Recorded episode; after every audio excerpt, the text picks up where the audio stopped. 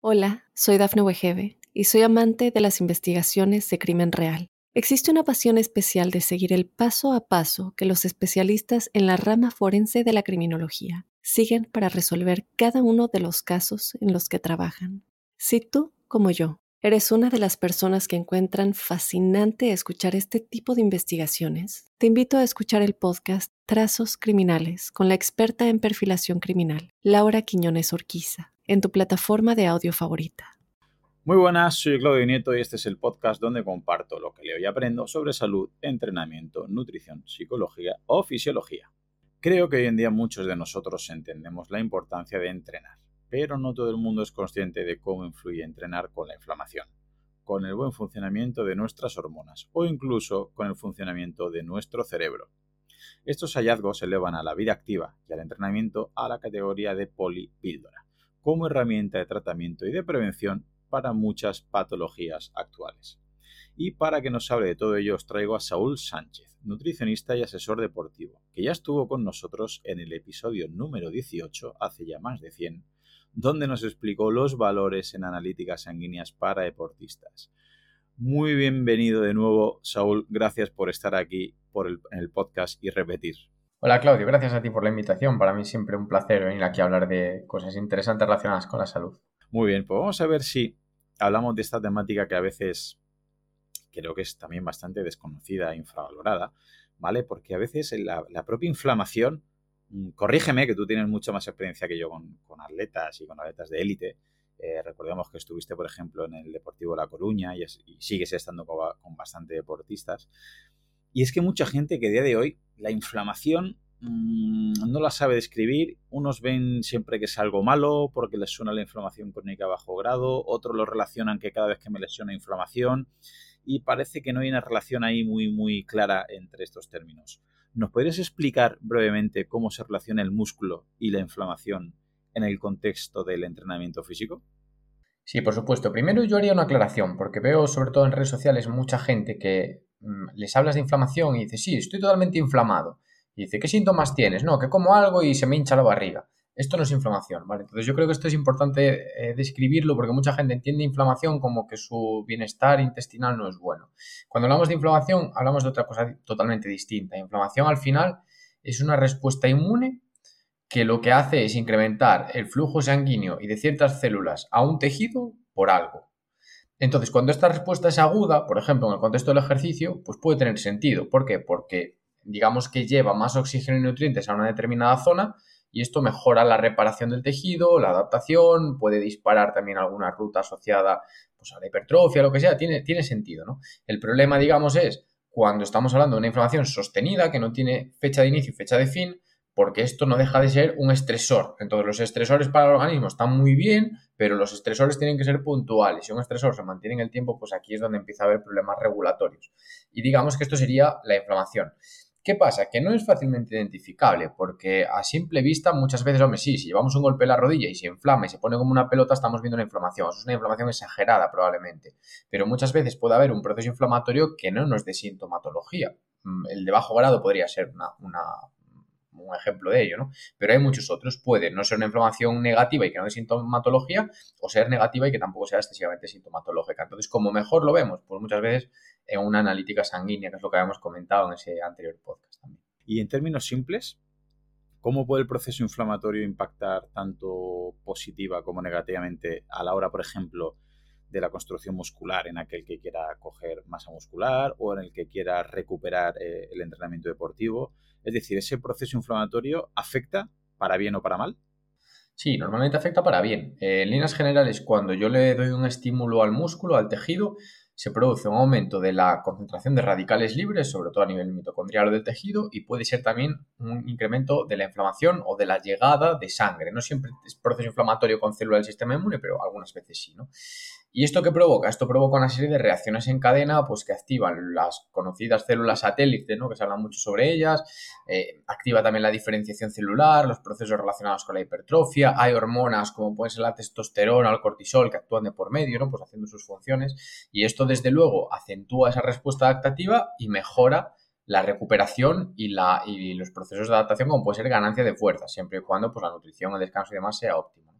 Y luego, negativamente, ¿Cómo puede afectar? Bueno, digamos que, que afecte negativamente una inflamación aguda es difícil, ¿no? Pero cuando lo afecta, de, cuando, cuando la inflamación es crónica, hablamos de esta inflamación crónica de bajo grado o de situaciones patológicas, puede afectar negativamente eh, desbalanceando las hormonas del organismo o incluso interfiriendo en la utilización de los nutrientes. Al final, pues la inflamación puede provocar pues, eh, cambios en la oxidación de los sustratos, de los carbohidratos, de los lípidos, puede afectar los ejes hormonales, si están mantenidas mucho tiempo puede reducir la testosterona y aumentar el cortisol y bueno, esto pues al final puede provocar una sensación de cansancio, por ejemplo, porque no deja de ser un estresor.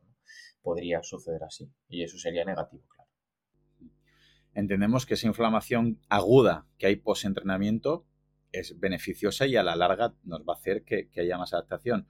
¿Podríamos entonces entender que después de entrenar, si aplicamos hielo, si aplicamos frío, si aplicamos antiinflamatorios no esteroideos como el ibuprofeno, quizás pueda venir bien en la sintomatología, ¿no? Ostras, no me duele, creo que recupero mejor, no tengo el músculo hinchado, parece que tengo mejor sensación, me, me mejora esa fatiga pero estamos haciendo un paso hacia atrás realmente en la adaptación fisiológica? Efectivamente, de esto está saliendo bastante evidencias ahora. Por ejemplo, con el frío puede venir bien para recuperar porque al final reduce el dolor, reduce la mala sensación y por lo tanto al día siguiente pues puede que te levantes más fresco, pero inhibe las adaptaciones puede llegar a inhibir la hipertrofia en algunas situaciones. Entonces se utiliza, por ejemplo, cuando priorizamos la recuperación frente a la adaptación. Pues en un momento de hoy juego un partido y paso mañana tengo que jugar la vuelta. Bueno, ahí ya estás adaptado, si no, si no, pues no, es la prioridad. ¿no? Lo, mejor es que llegues en la mejor sensación también de cabeza posible. Y con el tema del ibuprofeno se está viendo ahora mucho, que además de poder afectar a la hipertrofia como tal, pues genera eso, esa bajada de la, de la inflamación tan drástica genera problemas eh, adaptativos a nivel de probablemente ganancia de fuerza, cada vez sale más papers al respecto y hay que tener cierto cuidado. De hecho, cada vez se desaconseja más el uso de, de antiinflamatorios no esteroideos dentro del contexto deportivo por ello, ¿no? ya más allá de los problemas gastrointestinales que, que lleven asociados, porque hasta hace muy poco, incluso en el contexto de la lesión deportiva, se decía antiinflamatorios, hielo y reposo, ¿no? Y ahora se está dando totalmente la indicación contraria. Es no, no, no, reposo cuanto menos mejor, inflamatorios no, y hielo tampoco. ¿Por qué? Porque no te interesa cortar esa inflamación. Porque incluso en la lesión deportiva, que es algo, entendámoslo como negativo y patológico, ¿no? Que es algo que queremos solucionar pronto, cuanto más tiempo dejes actuar a la inflamación dentro de un contexto, bueno, pues eh, controlado, mejor, porque es tiempo que está llegando más sangre, más célula que repara, más eh, cadena que se dispara o cascada conforme se va a provocar esa regeneración del tejido y eso es positivo, no nos interesa cortar. Claro, yo creo que se ha malinterpretado esto porque muchas veces se ven a deportistas que eh, lo que van a priorizar es la recuperación inmediata porque mañana juegan, mañana compiten y, ya no necesitas esa adaptación porque hay un partido y, y se juegan mucho dinero. Entonces, es lógico que utilicen terapias, ¿no? Como ponerte hielo porque quieren que mañana juegues y si no, o mañana luches o mañana, bueno, compitas, pero para el común de los populares o para ese deportista que está en periodo de temporada que necesita recuperar, no sería la, mejor estrategia como estás comentando. Y respecto a la, a la nutrición, ¿habría alguna estrategia nutricional específica que pueda ayudar a, controlar o a mejorar este ambiente inflamatorio eh, después del ejercicio? Sí, hay varias cosas que podemos hacer y lo bueno de las estrategias nutricionales es que siempre se va a ejecutar de un modo relativamente favorable y controlado para el organismo, porque al final si nosotros no introducimos ningún fármaco, que es un poco lo más agresivo, ¿no? pero ya estamos modificando la bioquímica del cuerpo con la alimentación como el el organismo tiene muchas rutas y es sabio, ¿no? Y tiene muchas rutas de control y de, y de retroalimentación, sabe cuándo tiene que dejar de usar una cosa, cuando no, entonces esto lo gestiona bien. Y en esta línea lo que podemos hacer, por ejemplo, es incrementar el aporte de omega 3 y quizás reducir o por lo menos equilibrarlo con el de omega 6, porque de esta manera lo que vamos a controlar es la producción de prostaglandinas, que son unos elementos que disparan esta respuesta inflamatoria y un poco la acción del sistema inmune, y vamos a permitir pues que la inflamación se nivele. Se nivele y sobre todo eh, sea eficiente a nivel de inicio, fin, es decir, tiene que tener un momento la inflamación. Se inicia por un estímulo, tiene un cometido, cuando se repara ese daño que se ha generado o se realiza la adaptación, tiene que cortarse la inflamación. Si eso funciona así, es que la cadena se está ejecutando correctamente y que por lo tanto pues, eh, ha sido óptimo. Lo que no sería adecuado es que continuase una vez que está corregido el problema. Entonces, el omega 3 sería una, una, de ellas. Y luego tenemos otras como curcumina y tal, que se está viendo que también nos pueden servir, ¿no? Algunos polifenoles. podemos entender entonces que el omega 3 en, un timing, un momento de ingesta podría ser después de un entrenamiento. Puede ser, si se utiliza, utiliza la suplementación con omega 3 después de entrenos intensos o de competiciones, un poco con este cometido, ¿no? Para mejorar la, recuperación haciendo un control efectivo de la, de la, inflamación. Además que luego actúa por otras vías a nivel de protección del catabolismo, de regeneración muscular y demás. Una de ellas sería este control efectivo de la inflamación y de que, bueno, que se actúe correctamente, ya no solo omega 3, ¿eh? el balance omega 3-6 que actúe correctamente el proceso inflamatorio, que se corte cuando sea necesario, mejorar el aporte de nutrientes a los tejidos, el propio, eh, los propios triglicéridos ácidos grasos también tienen cometido en estos procesos de reparación anabólicos. Entonces, bueno, un poco todo ello, junto con esa síntesis hormonal adecuada que promueve los ácidos grasos, pues nos ayudaría a, mejorar el contexto y a generar una inflamación eficiente que, que se corte cuando sea preciso y moderada. Y dentro de este omega 3, ah, ¿tendría un peso un poquito más específico el EPA o el DHA o no tampoco sería demasiado... Sí, sobre, sobre todo el DHA porque la conversión al organismo es mala. Eh, al final, a partir de EPA, incluso ALA, podemos conseguir DHA, pero se habla de que un 3 o un 8% en algunos casos. Bueno, depende de quién leas y el paper que tengas delante, es un poquito más o un poquito menos, pero en cualquier caso va a ser siempre por debajo del 20%, ¿vale? O sea, digamos que la conversión es pequeña y parece ser que el DHA es uno de los, de los ácidos grasos que más efecto tienen pues, en la intervención de estos procesos inflamatorios, incluso a nivel, eh, a nivel cerebral, pues también tiene un impacto grande dentro de la función anticatabólica, ¿no? De regular la salud muscular también sería, también sería crucial. Entonces, eh, como la disponibilidad es un poquito más limitada y al final la, conversión o la extracción de eh, payala por parte del organismo a través de otros elementos es más sencilla, ¿no? Pues de ponemos un poquito más el foco en el DHA. Y de hecho, mm, cuando vamos a buscar un suplemento omega 3, además de certificados de calidad, de calidad y demás, una de las cosas en las que nos fijamos es que, en esta proporción de DHA o contenido mínimo sea suficiente. Se habla de 500 miligramos por toma, 250 en algunos casos. Bueno, habría que verlo, ¿no? Pero siempre es un detalle que vamos a tener muy en cuenta. Imagino que también en aquellos contextos, en aquellos deportistas que entrenan bastante intenso, que entrenan muy fuerte, que entrenan bastante, eh, digamos, la toma post-entrenamiento sería también como una señalización de, recuperación con esta inflamación. Es decir, podemos entender que si una persona entrena bastante duro, bastante intenso y después de entrenar, eh, como mejor tiene la sangre en el estómago y no tiene mucha hambre, come poco y no toma suficiente gramos de proteína y de carbohidratos, no estará recuperando bien y va a generar un peor ambiente de inflamación y recuperación que aquella persona que con el mismo contexto de entrenamiento muy intenso que haya catabolizado bastante, si después de entrenar prioriza esa ingesta para recuperar, teniendo en cuenta el contexto que hemos comentado, ¿vale? Que al día siguiente tenga una competición, porque claro, si entrena un jueves y hasta el lunes no va a hacer nada, pues entiendo yo que no es tan, tan prioritario. Pero para las personas que entrenan bastante duro, intenso y necesitan recuperar, ¿Una buena ingesta post-entrenamiento influye? ¿Hay ventana anabólica o es más mito que realidad o habría que hablar de contexto, Saúl? La ventana anabólica a día de hoy se pone en duda. Eh, el timing, sobre todo en cuanto a ingesta de proteínas, que no deja de ser al final surtir ladrillos para mejorar esa respuesta inflamatoria, ¿no? para que tenga sentido, digamos. Eh, el timing está más enfocado a día de hoy a mantener un aporte constante, eh, cada 3-4 horas, una cantidad que suele ser entre 20 y 40 gramos de proteína dependiendo del peso, ¿no? Eh, y suele ser lo que se recomienda. Entonces ya no es esa ventana solo post ejercicio, de hecho hay algunos ensayos que nos dicen que incluso consumirlo antes del ejercicio puede mejorar la recuperación posterior. De hecho, por ejemplo, en ejercicios de resistencia en, ciclistas, que es muy habitual consumir carbohidratos dentro de la sesión de entrenamiento, se estaba hablando de que la tasa máxima de oxidación podían ser 90 gramos de carbohidratos hora, algunos decían que 120, ¿no? Pero ahora lo que parece es que estos 120 gramos de carbohidratos hora, previo entreno primero, que no es fácil asimilar todo esto, lo que puede mejorar es la respuesta adaptativa después, teniendo en cuenta que el carbohidrato influye en el nivel de cortisol, que también es una de las hormonas involucradas en el proceso inflamatorio, puede estar bastante relacionado. Entonces, al final la fisiología de esto es bastante complicada y probablemente haya varias cosas que se nos escapen ahí, pero yo diría que la nutrición antes incluso de la prueba va a influir de forma determinante en el resultado inflamatorio después y también en los procesos de adaptación posteriores. De hecho, ya se está utilizando como estrategia de recuperación, por ejemplo, el consumo de nitritos no solo después, sino antes, el típico, nitratos, perdón, el típico zumo de remolacha, por ejemplo, o algunos polifenoles que consiguen aumentar vasodilatación por, por una mayor síntesis de óxido nítrico.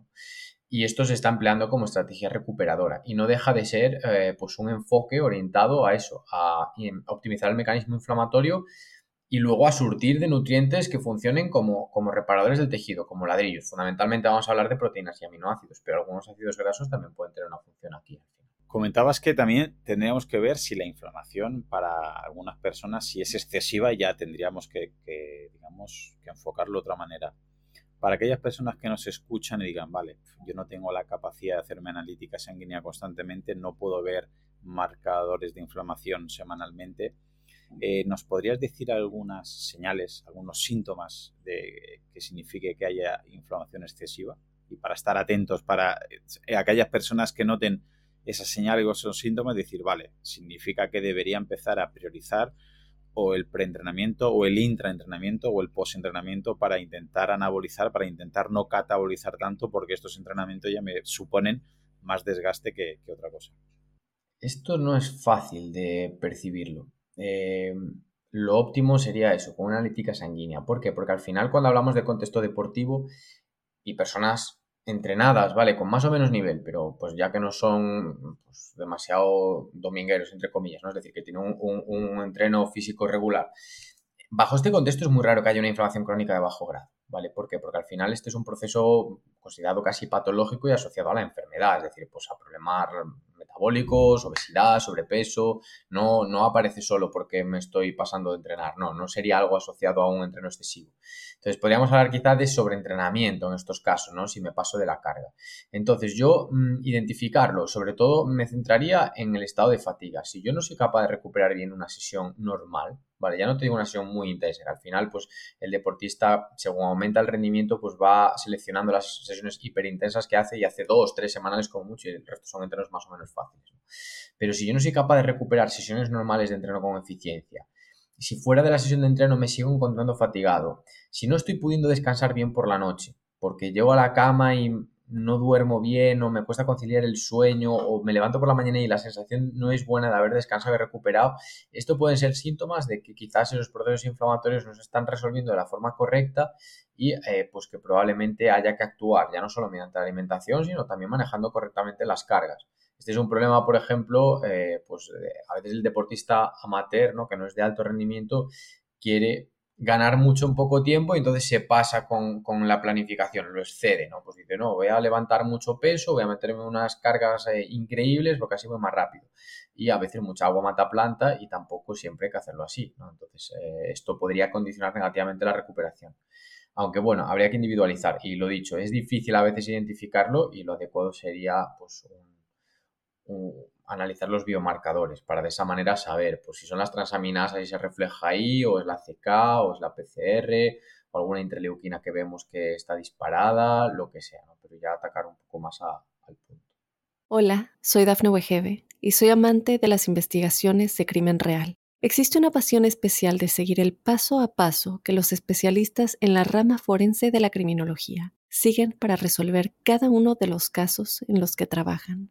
Si tú como yo, ¿eres una de las personas que encuentran fascinante escuchar este tipo de investigaciones? Te invito a escuchar el podcast Trazos Criminales con la experta en perfilación criminal, Laura Quiñones Orquiza, en tu plataforma de audio favorita. Sí, porque entendemos que si mm, a corto plazo no empezamos a, arreglar, eh, a ponerle solución a esta situación, ya se empieza a involucrar el, el eje hormonal, ¿no? Me gustaría que nos explicaras qué es esto del eje hormonal y qué papel tendría en, el metabolismo y lo que estamos comentando, Saúl. El eje hormonal es algo muy interesante y a la vez muy, muy complicado porque son todo un montón de reacciones em, enlazadas unas con las otras. Es, increíble. Lo que pasa es que es, es, difícil tener una visión, una visión concreta. Eh, al final, el eje hormonal, digamos que, o sea, nuestro cuerpo está está manejado por las hormonas, ¿no? Digamos que por unos elementos pequeños que envían señales y en función de la señal que envía, pues se dispara un proceso u otro. Pero ¿qué pasa? Que todas estas hormonas están relacionadas porque muchas de ellas son antagónicas, es decir, si una sube, baja la otra, si una hace un proceso, el otro hace justamente el proceso contrario. Y estos mecanismos de retroalimentación negativa lo que consiguen es que el cuerpo mantenga una situación de equilibrio, que es un poco a lo que tendemos, ¿no? A gastar lo mínimo imprescindible para estar vivos y a que la cosa esté equilibrada. Pues eso, inflamación, a aparece se corta, el tejido está de nuevo reparado y así un poco en todos los contextos del cuerpo humano. Entonces, el eje es muy importante mantenerlo estable, sobre todo para asegurarnos de que estos procesos antagónicos o, de, retroalimentación se ejecutan correctamente. Por ejemplo, lo podemos ver con el anabolismo y el catabolismo. ¿no? El anabolismo es lo que hace que construyamos masa muscular y el catabolismo es que destruyamos masa muscular o que destruyamos por lo menos eh, eh, elementos, nutrientes, ¿no? Para convertirlos en energía. Son procesos opuestos. Entonces, ni es positivo que haya un anabolismo excesivo, porque entonces podemos ver condicionada la sensación de energía, ni es positivo que haya un catabolismo excesivo, porque si no, vale, pues igual vamos muy sobrados de energía, pero estamos destruyendo tejido. Digamos que esto no es tan sencillo, pero para explicarlo un poco así didáctico. Y entonces, ¿qué buscamos? Una sensación de equilibrio. Digamos que el eje es un poco lo que se encarga de regular todo esto. Pues hay una serie de señalizaciones que mm, pues tienen como cometido que todo esto se relacione pues de una manera adecuada. Si algo falla en toda esta señalización, y puede fallar por muchos motivos al final, porque como decimos es algo muy complejo, yo puedo, por ejemplo, no descansar bien y que este mecanismo, que en principio es muy eficiente, se vea condicionado. O puedo tomar un fármaco, como el ibuprofeno anterior que comentábamos, y que se vea condicionado también. O puedo no comer bien y tres cuartos de lo mismo.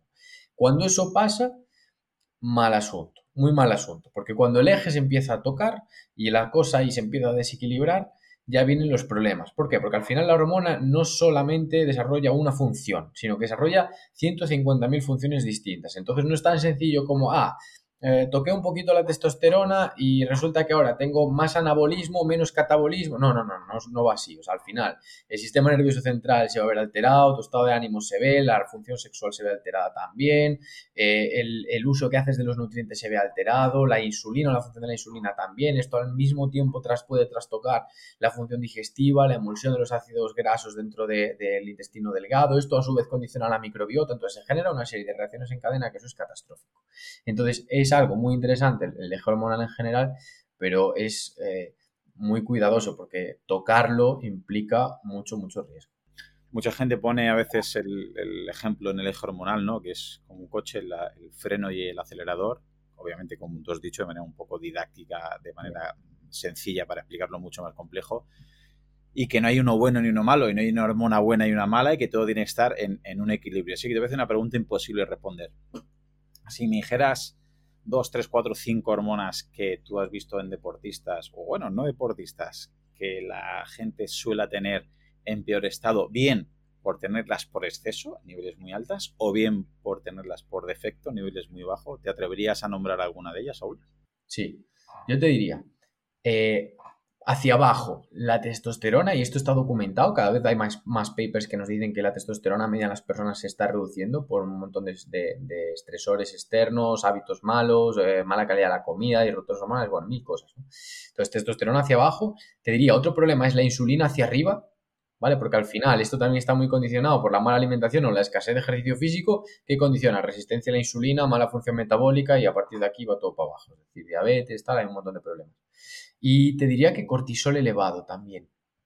Y esto muchas veces, el cortisol es una hormona muy vinculada al estrés, pero que también tiene implicaciones con, la recuperación, con el catabolismo, al final es otra cosa que tenemos que controlar. ¿no? Muchas veces eh, en el entorno deportivo puede haber un exceso de cortisol y puede estar relacionado por fallos en la alimentación, ya no solo por estarme excediendo con las cargas de trabajo de intensidad que también, sino porque, por ejemplo, no estoy administrando cantidad de carbohidratos suficiente. Esto puede llegar a variar los, los, niveles de cortisol, sobre todo después de entrenar, que al final responden a un, patrón circadiano, a lo largo del día se van reduciendo, por la mañana es cuando más altos están, y eh, podría también condicionar la respuesta, mi sensación de fatiga, luego además generar alguna desregulación en la tiroides, que también cada vez, sobre todo en mujeres, hay más problemas de carácter eh, tiroideo y de origen autoinmune muchas veces.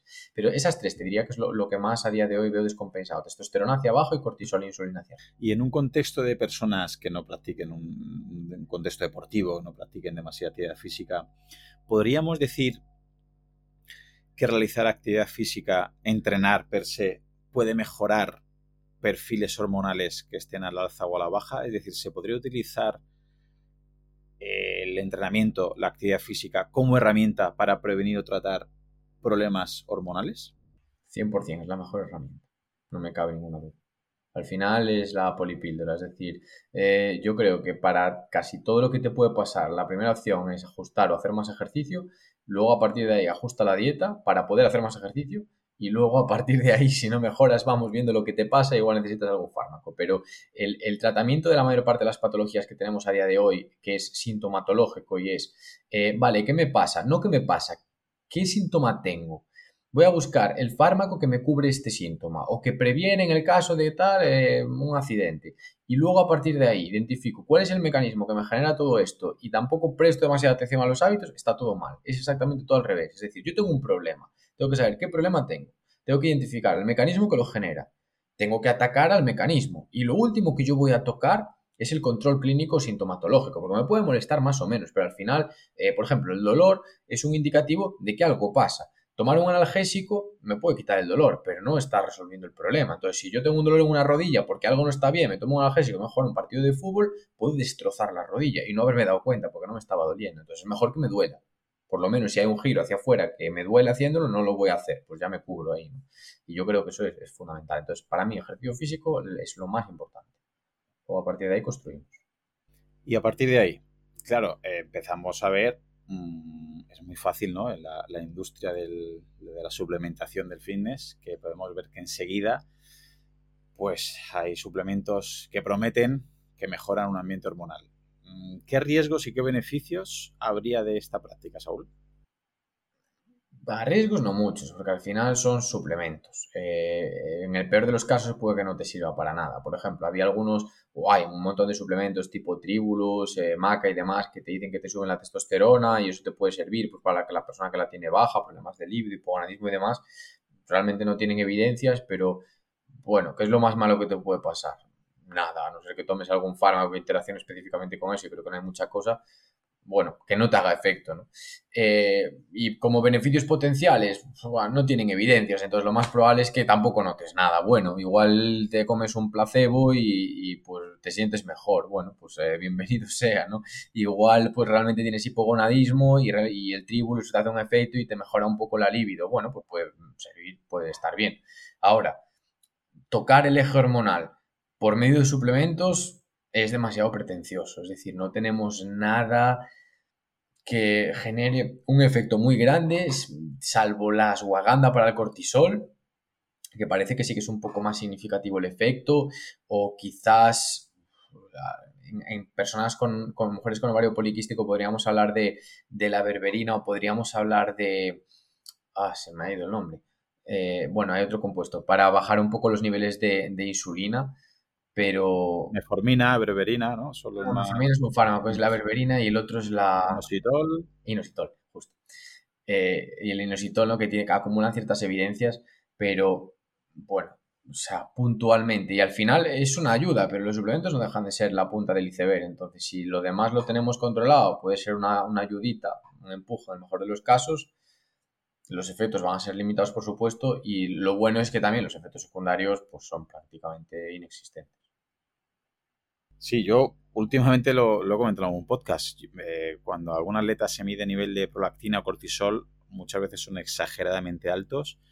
Y creo que lo que estás intentando decir que la arwaganda, eh, rodilla rosea, hongo y eso puede ayudar hasta un punto, pero por ejemplo, si esa persona tiene un estrés crónico brutal, eh, ¿hasta qué punto sería rentable empezar con suplementación, con alimentación? ¿O hasta qué punto es rentable trabajar ese estrés que creo que mucha gente no tiene en cuenta y que en una simple analítica puedes ver, ¿no? Como el cortisol, como decías, puede ser el, causante de muchos, el origen de muchos problemas. Claro, el rollo es cómo lo manejas. Yo hace poco lo comentaba con un psicólogo, le decía, oye, ¿existe alguna estrategia evidenciada para bajar el cortisol en sangre desde el punto de vista del tratamiento psicológico? Y me dijo, pues, realmente evidenciada ninguna. Hay algunas cosas que te pueden ayudar, terapia conductual, bueno, me mencionó allí tres o cuatro cosas. Dice, pero con evidencia sólida, no hay nada que puedas hacer. Entonces, el tema es cómo baja este nivel de estrés, porque el estrés muchas veces lo medimos con el cortisol, pero hay que, hay, yo distinguiría entre estrés psicológico, ¿no? De pues me estreso porque voy a competir y no sé si voy a ganar o perder y eso me genera un estrés, o yo que sé, o no llego a fin de mes, lo que sea, ¿no? Y luego el estrés oxidativo, ¿no? Que puede ser positivo, pero también exceso es malo, que ya ese sí es más fácilmente cuantificable porque es pues, medir los radicales libres, que, bueno, requiere su, su técnica y tal. Pero ¿Cómo intervienes sobre todo eso? Es difícil. Terapia psicológica puede funcionar. Mejorar los hábitos, mm, descanso o alimentación puede funcionar. Los suplementos, bueno, muy limitadamente, pero igual te dan un plus, pero digamos que la, intervención quizás es, tan grande o, pretenciosa que debiéramos de hacer que no es, no es fácil, no es fácil. Y a nivel de dieta, eh, puede ser que mucha gente con esto de las dietas eh, bajas en grasas que se pusieron de moda a partir de los años 90, 2000, ¿no? Por eso del 00, sin grasa, desnatado, em, han empezado a ingerir menos grasa en la dieta y puede ser el origen en algunas personas, en algunos contextos, de un déficit de precisamente de consumir eh, estas, eh, digamos, grasas esteroideas y eso puede influir en un ambiente hormonal peor? Sin duda, yo aquí destacaría dos, problemas principales. Eh, uno, de ellos es, como dices, el, consumo de grasa. Al final las grasas saturadas tienen una relación, y hay varios papers que lo evidencian con bastante solidez, tienen una relación con la producción de testosterona e incluso de estrógenos. Si no consumes suficiente grasa saturada, puede que se te depriman los andrógenos y los estrógenos, en caso de que seas hombre o mujer, y esto no es bueno, porque ya te estamos desregulando el eje, como comentábamos antes. Pero luego hay otro punto muy importante que es el ataque al colesterol que se ha hecho durante toda la vida. Al final, el colesterol es el elemento principal para la síntesis de hormonas esteroideas y de vitamina D, que funciona como una hormona, aunque le llamemos vitamina. Eh, esto condiciona bastante el organismo como tal. ¿Por qué? Porque existe una tendencia mm, muy radical a bajar los niveles de colesterol con el uso de fármacos. Y lo que estamos viendo es que usando tanta cantidad de fármacos, que además ahora ya pues, eh, hay papers contradictorios, ya no es todo, ¿no? Hay que bajar el colesterol tal, ahora ya podemos entrar en discusión con ciencia por medio. Eh, lo que estamos viendo es que reducir los niveles de colesterol probablemente no sea muy bueno para mantener un buen perfil hormonal. Y de hecho, los, los fármacos hipolipemiantes, tipo estatinas, generan sarcopenia y generan diabetes de tipo 2. ¿Y cuál es el mecanismo? Pues probablemente el mecanismo tenga mucho que ver con la reducción de los niveles de vitamina D, que además nos están suplementando, nos están controlando, y con los niveles de testosterona o hormonas hormonas esteroideas en general. Esto puede frenar el anabolismo, hacer que priorice el catabolismo y provocar este 20% de incremento de diabetes de tipo 2 que al final viene marcado por la destrucción de masa muscular y la sarcopenia, porque la diabetes no sale del aire. O sea, la diabetes tipo 2 está muy condicionada con un nivel de masa muscular pobre, resistencia a la insulina condicionada por sobreproducción de insulina, porque hay mala señalización, porque se expresan pocos transportadores GLUT4 y probablemente se maneje mal la glucosa. Y al final es todo un poco un círculo y una pescadilla que se muerde la cola y estamos viendo eh, el problema aquí. Entonces yo destacaría sobre todo ese ataque a grasas saturadas y a colesterol, tanto dietético como sanguíneo, como puntos principales o preocupantes para esos descontroles de gases hormonales que vemos a día de hoy. Y entendemos que si baja ese colesterol y atacamos, como tú dices, eh, ese aporte de grasa, ese aporte de vitamina D, otras cosas que se va a ver repercutida va a ser la función cognitiva. Función cognitiva y función inmunológica sobre todo. Al final, tener los niveles de vitamina D bajos te incrementa el riesgo de infecciones, esto se ha visto mucho con el COVID, eh, y te, empeora mucho el pronóstico también y te incrementa el riesgo de patologías autoinmunes. ¿Cuánta gente tiene ahora eh, tiroiditis autoinmune, por ejemplo? Tienen Hashimoto's. Yo estoy harto de verlos en consulta, cada vez vienen más. ¿Cuánta gente te viene con problemas digestivos de carácter autoinmune intestinales? Todas estas colitis, Crohn, ¿de dónde sale todo esto? O los problemas relacionados con las alergias e intolerancias. ¿Esto todo de dónde te viene? Esto yo creo, bueno, hay papers que lo cuentan, ¿no? O sea, que, que, lo evidencian, pero yo tengo, o sea, estoy muy convencido de que ese déficit estandarizado de vitamina D, baja exposición luz solar y demás, condiciona mucho esta, este problema.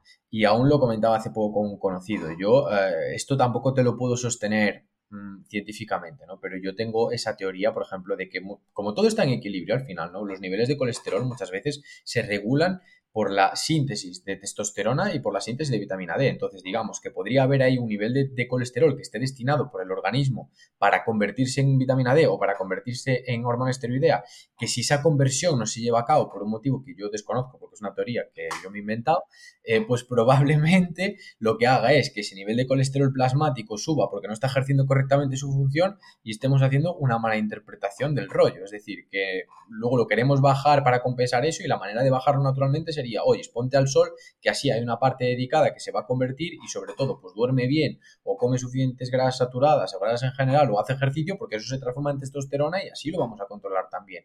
Digamos que es un mecanismo que yo me saco de la manga, que está en mi cabeza, pero que igual tampoco es tan descabellado. Descabellado, descabellado precisamente no, yo lo veo más, lógico que, otra cosa. Y volviendo a la función cognitiva, Saúl, mmm, se ha relacionado últimamente bastante con, el ejercicio. ¿Cómo podemos entender la conexión eh, y el beneficio que hay entre cerebro, función cognitiva y ejercicio físico? Hay muchas vertientes aquí. Al final el ejercicio nos ayuda a controlar la inflamación, nos ayuda a que no sea crónica, que no sea esta crónica de bajo grado, que tenga un principio y un fin. Y muchos de los problemas asociados con el sistema cognitivo vienen derivados de la neuroinflamación. Hasta la depresión se asocia a día de hoy con problemas relacionados con esta neuroinflamación. Entonces el hecho de realizar actividad física y de mantener los niveles de inflamación controlados y sobre todo de asegurarnos de que la inflamación cumple bien su función, pues va a evitar también esta neuroinflamación crónica y va a evitar pues, problemas de memoria probablemente, porque estamos viendo que protege frente a patologías neurodegenerativas, vamos a evitar eh, pues, probablemente o a reducir riesgo de Alzheimer, Parkinson y demás eh, enfermedades mentales graves, probablemente reduzcamos ansiedades, depresiones, porque de hecho el vínculo entre más ejercicio físico y menos ansiedad, síntomas depresivos está bastante bien establecido y nos va a ayudar positivamente. Al final es algo clave, ¿no? es decir, este, este control inflamatorio y del estrés oxidativo dentro del organismo, pues puede ser la respuesta a muchas preguntas. ¿Y habría un ejercicio en concreto que haya demostrado tener más, más impacto positivo en, en la cognición? El ejercicio de fuerza, sobre todo. Eh, y aquí yo tengo otra de mis teorías que tampoco la puedo justificar mucho con ciencia, pero yo creo que al final el ejercicio de resistencia, sobre todo cuando acumulamos volúmenes muy grandes de kilómetros o, o, de, o, de, o de carga, genera un estrés oxidativo tan grande que al cuerpo le resulta más difícil de compensar.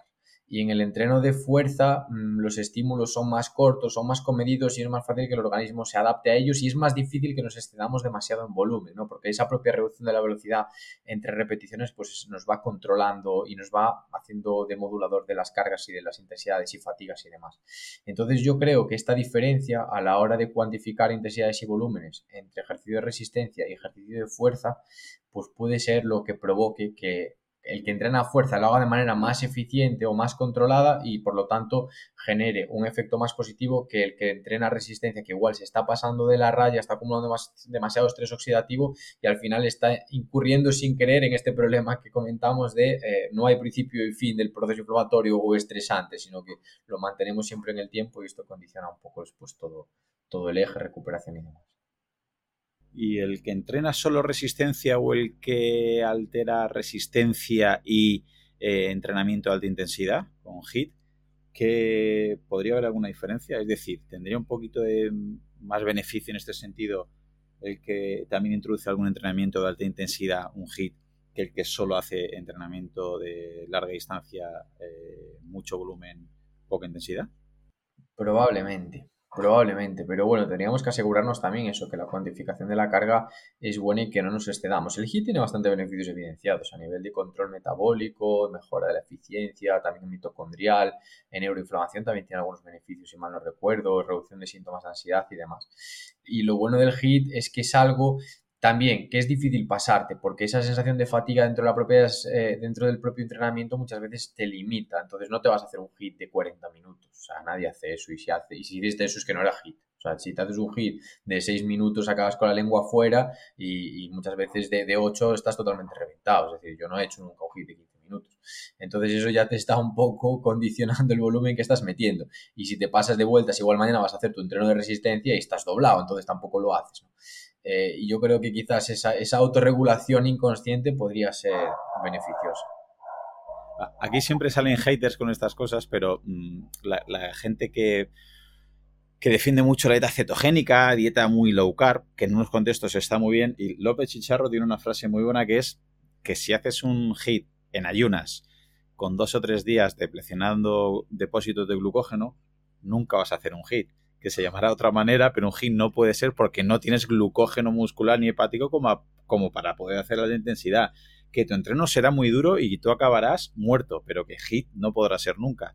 Es un poquito lo que estás comentando tú ahora mismo, ¿no? Es decir, no puedes hacer un hit de un, de, a tope de 40 a 50 minutos, aunque luego hay gente que dice que sí, yo llevo tres días sin comer hidratos y he hecho un hit de una hora y le dices, bueno, habrás hecho un entrenamiento muy duro para el contexto que tienes, pero un hit de una hora, te digo yo que no has hecho. Es a lo que te referías, ¿verdad?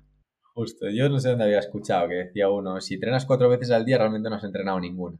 Esto es un poco, es un poco de saber. Tú puedes tener una tasa de esfuerzo percibido muy alto para cualquier cosa que hagas, estés estudiando, trabajando, entrenando, lo que sea. Puedes tener una, una tasa de esfuerzo percibido altísimo, pero de ahí a que hayas hecho algo realmente, hay un abanico amplio de posibilidades. Y sobre todo eso se ve mucho en, el deporte de élite, ¿no? Al final, cuanto más te acercas a la élite, más tienes que discernir entre ese entreno que muchas veces se llama de calidad, que haces dos veces por semana, donde acabas totalmente fundido, y la mayor parte de los entrenos, pues que haces al 70%, que tu 70% es muchísimo más alto que el 100% de la mayor parte de la gente, porque por eso eres de élite, pero eh, para ti es fácil, tú ahí recuperas, ¿no? Eso había un vídeo ahí de Kipchoge que, se hacía un rodaje domingo de 40 kilómetros a 2.10, creo que era, 2 horas 10, es una locura, y iban 10 tíos pues como si fuesen hablando entre ellos. Nadie va a hacer eso. Eso es la mejor marca que sueña la mayor parte de los competidores. Ellos recuperan ese ritmo, pero son élite. otro, otro de los beneficios del entrenamiento de fuerza, volveríamos al sistema hormonal de antes.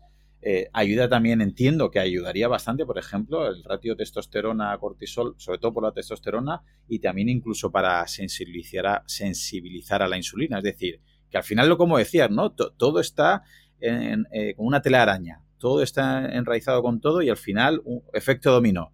Una tecla de una cosa va a tocar otras teclas. La fuerza también toca de manera positiva teclas hormonales.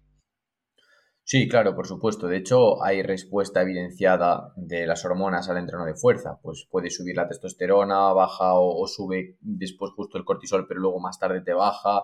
La GH, dependiendo del estímulo, la cantidad de tejido que movilices y la intensidad, pues también tiene diferentes cambios. La insulina varía y ya no solo varía. Al final, para mí, yo vuelvo a repetir, uno de los puntos clave en el control hormonal dentro del organismo es la cantidad de tejido muscular que tú tengas. Porque si tienes suficiente cantidad de tejido muscular, vas a sintetizar en respuesta al ejercicio suficiente testosterona y suficiente GH como para seguir ganando fuerza, mantener ese tejido y demás. Y bajo este contexto es muy difícil que provoques demasiada liberación de insulina para controlar las glucemias, porque normalmente la mayor parte del azúcar ya te lo va a coger el músculo, ya va a haber suficientes transportadores GLUT4 en el tejido, el tejido adiposo no se va a encargar en exceso de traer todo ese azúcar o de, de guardarlo ahí, no va a haber esa problemática. Y entonces la insulina, poca insulina va a ser muy eficiente para el control glucémico y todo ello se va a transformar en una buena respuesta. el azúcar que sobra en un momento determinado no se guarda en forma de grasa, sino que se guarda en forma de glucógeno, músculo y hígado, se reserva ahí porque el cuerpo sabe que luego lo va a utilizar. Entonces esto te da una ventaja adaptativa del copón, porque te quita todas las prisas. No, no tengo que gastarla dentro de dos horas, tengo hasta dentro de tres días para gastar este azúcar que me ha comido exceso. Eso es una ventaja muy grande. Y al final, pues eso, todo ese músculo está consiguiendo nivelar eh, nivelar la fisiología del medio interno y asegurar de que nos encontramos en rangos fisiológicos, que insisto, tanto por abajo como por encima no es bueno salirse. ¿no? Esto, por ejemplo, ahora que está muy de moda hablar del de, doping en los ciclos, sobre todo en culturistas en redes sociales y tal, se ha abierto un poco la veda. Claro, es algo que hay que tener mucho cuidado también, porque la gente dice, no, yo me tomo este, este ciclo y subo la testosterona por aquí por encima del rango, ya, pero no está subiendo solo la testosterona. Y subir la testosterona no solo tiene implicaciones positivas de que aumento la masa muscular, sino que también puedo generar hipertensión, puedo generar hígado graso, puedo alterar eh, la hipertrofia ventricular y esto a nivel cardiovascular no es positivo. Entonces no es toco una cosa, es toco una cosa y desarrollo una reacción en cadena. Entonces luego tú controla todo eso, que no es nada fácil. Hola, soy Dafne Wegebe y soy amante de las investigaciones de crimen real. Existe una pasión especial de seguir el paso a paso que los especialistas en la rama forense de la criminología siguen para resolver cada uno de los casos en los que trabajan. Si tú, como yo, eres una de las personas que encuentran fascinante escuchar este tipo de investigaciones, te invito a escuchar el podcast Trazos Criminales con la experta en perfilación criminal, Laura Quiñones Orquiza, en tu plataforma de audio favorita. Hmm, claro, ahí ya se empiezan a, mover ya en arenas movedizas. Pero, por ejemplo, una pregunta un poco idílica, ¿vale? Que sería luego, habría que haber un contexto. Pero si nos escucha una persona, bien porque tiene un contexto que está sedentario y le falta, no entra nada de fuerza, o mejor dicho, una persona que hace endurance, que hace atletismo, que hace ciclismo, que hace triatlón, que entrena muchas horas y que no hace fuerza. Y quizás en la analítica le sale el cortisol muy elevado. Podríamos intuir que si quita, cambia un poquito de cardio, un poquito de entrenamiento de como os he hablado, ¿no? De larga distancia, mucho volumen, baja, intensidad, y lo cambia por un entrenamiento de fuerza, quizás puede hacer que esa testosterona suba un poquito, que mejore la sensibilidad a la insulina y que le baje el cortisol. Sí, y el rendimiento lo va a mejorar casi seguro. De hecho, ahora muchas veces en el entrenamiento de resistencia de élite se, está eh, poniendo el foco en aumentar el top, ¿no? Lo que es la, la fuerza, porque porque la parte baja ya, o sea, el bottom está es difícilmente mejorable, es decir, estamos hablando de gente que igual consigue correr, pues eso, dos horas, una maratón al 90% del volumen máximo de oxígeno, entonces no va a correr al 100%, eso es prácticamente imposible. Entonces, ¿dónde tiene la mejora ese individuo? En dar una zancada más grande. ¿Y eso qué es? Fuerza muscular. Entonces, lo que se está pensando en esa gente es aumentar la fuerza porque ya a nivel de, eh, a nivel de fitness aeróbico ya eres un portento, ya no tienes mucho más para dónde ir, entonces aumenta la fuerza y que eso te permita pues que a, nivel de aparato locomotor o biomecánicamente seas mucho más eficiente, tus zancadas sean más grandes, consigas, pues no sé, mover más agua de la palada, lo que sea del deporte que practiques, ¿no? Y a partir de aquí, como eso ya eres capaz de mantenerlo a lo largo del tiempo, pues conseguir la ventaja desde ese punto de vista. Y eso te va a generar un incremento del rendimiento y probablemente una mejora de los parámetros, ya no solo de inflamación, sino pues eso, CKs, PCRs, factor de necrosis tumoral alfa, transaminasas, te va a modificar positivamente la bioquímica, muy seguro. Y de la misma manera que el entrenamiento de fuerza o la testosterona hace ese efecto dominó, eh, volvemos otra vez eh, con el estrés. Digo, el estrés excesivo, ¿vale? El estrés crónico, el que, el que se maneja mal. O la falta de sueño también influye la capacidad cognitiva de una persona, incluso si está siguiendo un entrenamiento de manera buena, adecuada con un entrenador.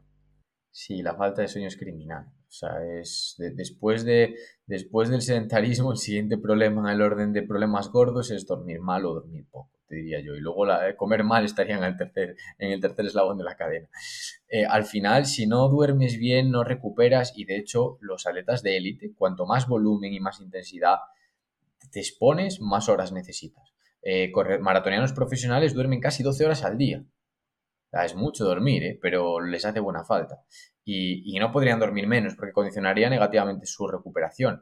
Ante la lesión deportiva, por ejemplo, ¿qué es lo que se está aconsejando ahora? Pasa poco tiempo parado, es decir, reposo no, a nivel de reposo de sofá, pierna en alto, pero duerme más. O sea, métete un sueño buenísimo de 10 horas y una siesta de una hora si quieres y luego el mínimo tiempo parado posible. Pero el sueño, priorízalo. Tiene que ser un descanso de mucha calidad. Y ya no solo en volumen, tiene que ser un descanso bueno. Es decir, que no te moleste, que no te despiertes mucho, que te despiertes descansado, que no haya demasiadas interrupciones, que no tengas que levantarte a mear o a comer cuatro veces a lo largo de la noche que no haya luz en la habitación, porque esto ya te descontrola la producción circadiana de melatonina y esto también está conectado todo con el eje hormonal, la deja ser una hormona también. Entonces, al final, eh, el sueño es eh, determinante a nivel de salud y a nivel de recuperación deportiva, por supuesto. Sí, vamos, es una frase muy manida, no muy típica, pero que si todos los efectos que tiene el sueño los tuviera un medicamento, un suplemento, una pastilla, sería la pastilla, el suplemento, el medicamento más vendido porque hace muchísimas cosas, para perder grasa, para coger músculo, para anabolizar, para recordar, para memorizar, ¿verdad? Sin duda. O sea, incluso también se habla lo mismo el ejercicio físico. Si nos diesen una pastilla de lo que hace el ejercicio físico por un lado y lo que hace el, buen descanso por el otro, todo el mundo la tomaría y y sería un fármaco increíble. Ese sí que habría que, dárselo casi a todo el mundo, pero difícil porque son tantas cosas. Y has comentado que, el atleta de élite o el que entrena mucho necesita más horas de sueño, ¿no? Como necesita un bebé o un niño para crecer, para hipertrofiar, para anabolizar, necesitas dormir mucho para que haya ese proceso. Y que el sueño ayuda a que el ejercicio mejore o a que entrenemos mejor. También es bidireccional, es decir, ayuda a que tengamos mejor, si no más cantidad, porque sería muy difícil de contabilizar, pero sí calidad de sueño. ¿Crees que eh, las personas que entrenan tienen mejor calidad de sueño? ¿Se va retroalimentando o, crees que son parámetros independientes?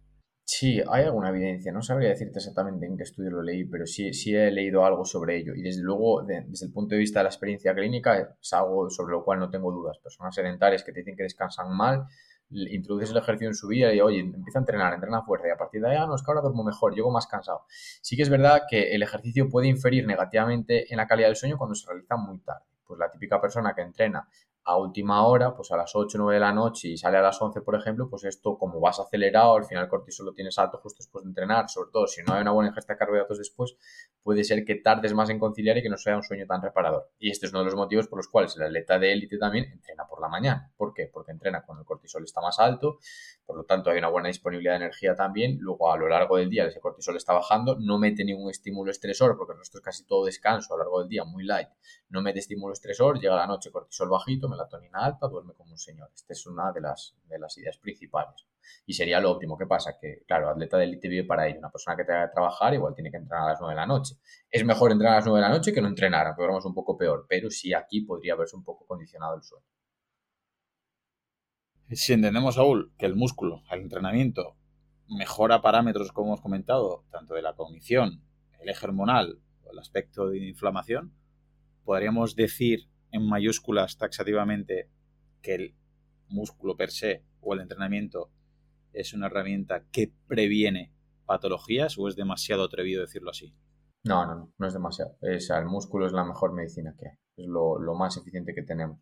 Al final eso, el músculo garantiza que el entorno metabólico es eficiente. Por ejemplo, enfermedades eh, a, día de hoy, como el Alzheimer, ya se está diciendo que es la diabetes tipo 3. O sea, que es un problema metabólico fundamentalmente, porque se ve que hay un, un trastorno fisiológico ligado con la eficiencia mitocondrial detrás muy fuerte. ¿vale? Entonces, al final, el músculo te está protegiendo de, de ese problema de metabolismo que subyace a una gran cantidad de patologías complejas, porque no olvidemos que el cáncer no deja de ser tampoco, entre otras cosas, un trastorno metabólico. Sí, hay mutación del ADN, hay factores epigenéticos, hay lo que tú quieras, pero si nos ceñimos a, las primeros, a los primeros mecanismos, no deja de ser una eh, acumulación de radicales libres que no somos capaces de limpiar, no somos capaces de controlar, que provoca un daño epigenético y luego hay una respuesta inmunológica insuficiente o poco efectiva que no frena esa replicación en cadena y todo lo que de ello se desenvuelve, ¿no? Dicho así de manera muy de andar por casa.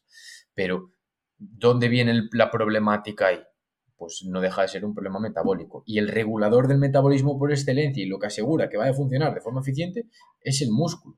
Por lo tanto, y, sobre esto hay cada vez más evidencia, sarcopenia eh, genera un montón de comorbilidades, incrementa el riesgo de muerte prematura por cualquier causa y de otras muchas patologías crónicas. Eh, la diabetes, pues no deja de ser también consecuencia de, esa pérdida de masa muscular. Entonces, eh, es algo que nos, tenemos de, nos debemos de centrar. Todo lo que sea pérdida de músculo y pérdida de fuerza, que muchas veces se mide en agarre manual, en fuerza de prensión manual, ¿no? Eh, está relacionado pues, con mayor riesgo de enfermar, de morirse joven o de tener accidentes en general. Entonces, es algo a lo que tenemos que prestar muchísima atención. Si entendemos todo lo que has comentado, mm, parece que todo el mundo con algo de sentido común diría, ostras, yo quiero comprarme esa herramienta, esa polipíldora del ejercicio, ¿no? Y de los hábitos saludables para intentar prevenir. Está claro que habrá mucha gente ahora mismo diciendo pues, que hay muchas patologías, muchas enfermedades, que hay codificación genética, como os comentado, pero podemos retrasar que aparezca y podemos eh, amainar, es decir, que aparezca lo más leve posible o incluso probablemente a veces podemos eh, ¿no? eh, mutar o mejor dicho silenciar y que no aparezca. Pero para, para meter directamente herramientas prácticas, te voy a ir preguntando dos o tres cositas de cada aspecto básico. Si una persona se quiere quedar con Pareto, ¿vale? El 20% de las cosas que, que nos dan el 80% de resultados. A nivel de entrenamiento, Saúl, nos has convencido. Vamos a ir a la fuerza y a la resistencia. ¿Qué dos, tres cositas tendríamos que tener cubiertos mínimo para asegurarnos tener pues esa herramienta para prevenir lo máximo posible que podamos, pero haciendo lo mínimo posible, porque mucha gente dirá, pues yo ahora mismo, pues yo no me puedo ir al gimnasio, no me puedo apuntar al profe, o no me gusta, o no se me da bien la fuerza, yo ahora no me puedo apuntar a un club de triatlón, a un gimnasio de crossfit, no puedo tener un dietista, vamos a ir a las cosas básicas. A nivel de fuerza, Saúl, ¿qué dos, tres cosas nos recomendarías? Yo te diría 10 series por semana de Ejercicios de movimientos principales y movimientos principales es empuje horizontal, empuje vertical, tracción vertical, tracción horizontal y empuje de piernas. 10 series por semana de cada uno de esos movimientos, con intensidad creciente, es decir, cada vez meterle más peso y que sean esos movimientos eh, básicos, es decir, pues un press de banca es el empuje horizontal, o un press militar que es el empuje vertical, o la máquina que lo simula, vaya, pero sobre todo eso, 10 series e incrementar progresivamente la intensidad, tratar de cada vez poco a poco levantar más peso. Para mí sería lo, lo más importante y lo mínimo para tener un resultado efectivo. Claro, entendemos que eso no es lo óptimo, ni es lo mejor que podemos hacer, ni es lo máximo, pero de hacer eso o no hacer nada, ¿habría mucha diferencia en la prevención para muchas personas? Muchísimo, muchísimo. Claro, si ya de no hacer nada a dar 8.000 eh, pasos al día hay mucha diferencia, pues está viendo, imagínate si metes este estímulo de fuerza, que es mínimo, es decir, es el mínimo estímulo que te lleva a ganar fuerza, porque menos de 10 series uh, te va a costar ganar fuerza. Es el mínimo estímulo que te lleva a hipertrofiar, porque menos de 10 series te va a costar hipertrofiar también. Entonces es lo mínimo, ¿no? Para una persona convertirse en persona eh, hiperiniciante a intermedia estándar. Luego ya, si quieres, hay, hay rango para recorrer hacia arriba, pero con esto ya tendríamos una gran ventaja. Y entiendo que tendría, hay más diferencia entre no hacer nada o hacer estas 10 series que entre hacer 10 o hacer el doble, hacer 20. Es decir, cada vez habría más, más ganancia, más mejoría, pero habría más diferencia, ¿verdad? Entre hacer 0 y 10, e, ese cambio es mucho más brusco que entre 10 y 20. Sí, sí, muy probablemente. A medida que metemos mayor cantidad de cosas, eh, la magnitud del efecto se reduce. vale. Y eso nos lleva muy poco tiempo a la semana. Sí, porque una serie te puede llevar 20 segundos, multiplícalo por 10 más un minuto que descansas entre series, pues echa cuentas. Al final has entrenado tres horas, o más. Si apuras un poco. En toda la semana. Claro, has visto más la tele, probablemente. Vale. De resistencia, HIT, cardio, ¿alguna recomendación?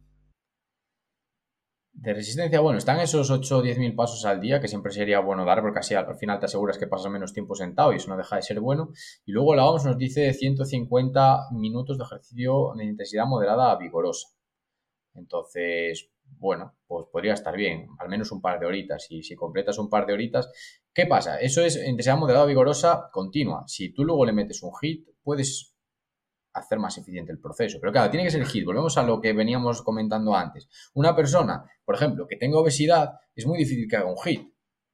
¿Vale? Porque no aguanta. Porque aquí luego entramos a las posibilidades de cada uno. Entonces, si tú estás en disposición de hacer un hit, ¿vale? Y puedes hacer un hit en lo que representa hacer el hit, Vale, te lo puedes hacer dos hits por semana, 10 minutos cada uno, y que eso te genere una adaptación de aptitud cardiorrespiratoria similar a haber hecho dos horas de trabajo aeróbico de intensidad moderada continuada, ¿no? Por ejemplo. Pues bien, está perfecto. Si te encaja, absoluto. Pero tienes que asegurarte que estás haciendo un hit de verdad. Y de que consigues por lo menos dar ese mínimo de intensidad umbral que es el que necesitamos para generar esa adaptación. De lo contrario, pues mejor la actividad continua, bueno, que para una persona que inicia, pues puede que sea la mejor alternativa también. Requiere un poquito más de tiempo. Perfecto. Pasemos a la nutrición. Dos, tres consejos nos podrías eh, recomendar para prevenir esas patologías eh, haciendo hincapié en dos o tres cosas sería imposible. Habría que ver el contexto, cada persona tendría una dieta, pero así a modo general. Yo diría más pescado, más vegetal y menos pan. Haciéndolo lo más sencillo posible. Menos harina en general. Más pescado, más vegetal, menos harina no se puede decir más en, menos tiempo. Eh, otro de los pilares que crees que más fallamos, descanso y sueño. ¿Dónde crees que fallamos más? Consejo rápido. Acostarse temprano, levantarse temprano, diría que es fundamental. Y sobre todo no usar el móvil justo antes, que es donde más falla todo el mundo. Es decir, lee un poco un libro con luz tenue y ya dormir. Y trata de hacerlo pronto. Es decir, no te quedes viendo la tele por la noche. Es lo peor que puedes hacer. No echan nada interesante y además te va a robar horas de sueño. Y con eso creo que ya mm, también mejoraríamos el último de los eslabones que había apuntado y que es el tema del estrés, que seguramente eso bajaría. ¿Algún consejo te comentó este psicólogo respecto a, cómo manejar ese cortisol o ese exceso de estrés? No, yo lo quería para mí, pero no hubo manera. Eh, ahí ya no, no sé qué decir. Eh, el cortisol tiene evidencias la ashwagandha como suplemento, pero yo también ando en la búsqueda de algo que te pueda reducir los niveles de estrés. Yo lo enfoco en la competición, me gustaría poder hacerlo con evidencia a nivel competitivo porque creo que daría buenos resultados. De, hecho, los atletas de élite tienen niveles de cortisol más, más bajos que los atletas de amateur, pero no tengo la respuesta a esa pregunta. Muy bien, Saúl, pues hasta aquí la entrevista. Te quiero agradecer que te hayas pasado por segunda vez en el podcast, aunque ya han pasado más de 100 episodios desde, desde el primero, parece que fue eh, la semana pasada. Y me gustaría que nos dijeras, pues aquellas personas que, que le guste cómo divulgas, lo que divulgas, dónde te pueden encontrar, tus cuentas en redes sociales y que nos cuentes tu newsletter, dónde te pueden contratar, porque también tienes una pequeña tribu, ¿no? Donde compartes y vas pasando planes de entrenamiento, de nutrición, etcétera. Sí, compartimos un poquillo. Bueno, me pueden encontrar en arroba saulnutri en Instagram y en Twitter. Ahí es donde comparto, sobre todo en Twitter es donde comparto la mayor cantidad de información. Luego la, la web es eh, www.saulnutri.com para bueno, asesorías y demás, este servicio de NutriTribe, donde damos también asesoría un poco de, entreno, hábitos en general, formaciones, apoyo y demás. Y luego la newsletter, desde la propia web hay un, enlace donde te puedes suscribir y cada viernes pues envía un pequeño artículo, así con información que trata de ser lo más rigurosa posible, apoyada por la ciencia y demás, sobre temas relacionados con la salud, normalmente. Perfecto. Ha sido un placer y te mando un abrazo fuerte. Igualmente, Claudio, un abrazo, muchas gracias. Y hasta aquí el episodio de hoy. Probablemente si tienes la capacidad de disfrutar de este contenido, tendrás la suerte de vivir en un lugar y en un contexto que con muy poco podrás hacer mucho, como cambiar y salvar vidas. Por ello te pido que si te ha gustado el contenido o te ha aportado algo de valor, el mejor regalo que me puedes hacer es que te unas a mi equipo de donación para que ayudemos juntos a que otros puedan vivir y además hacerlo de la manera más saludable y digna posible. Gracias a Pablo Melchor y Ayuda Efectiva, tenemos un equipo de donación destinado a un fondo de salud, donde el dinero que inviertas te aseguran que es la manera más eficaz demostrada para salvar vidas en los países más necesitados con programas como prevenir la malaria, incentivar la vacunación en los más pequeños y combatir el déficit de vitamina A, como ya vimos en el episodio 120. Si quieres colaborar, te espero en mi equipo en ayudaefectiva.org barra profe Claudio Nieto. Tu contribución, por muy pequeña que sea, podría marcar una gran diferencia, ya que con todas nuestras donaciones juntas generaremos oportunidades para aquellos que más lo necesiten. Muchas gracias.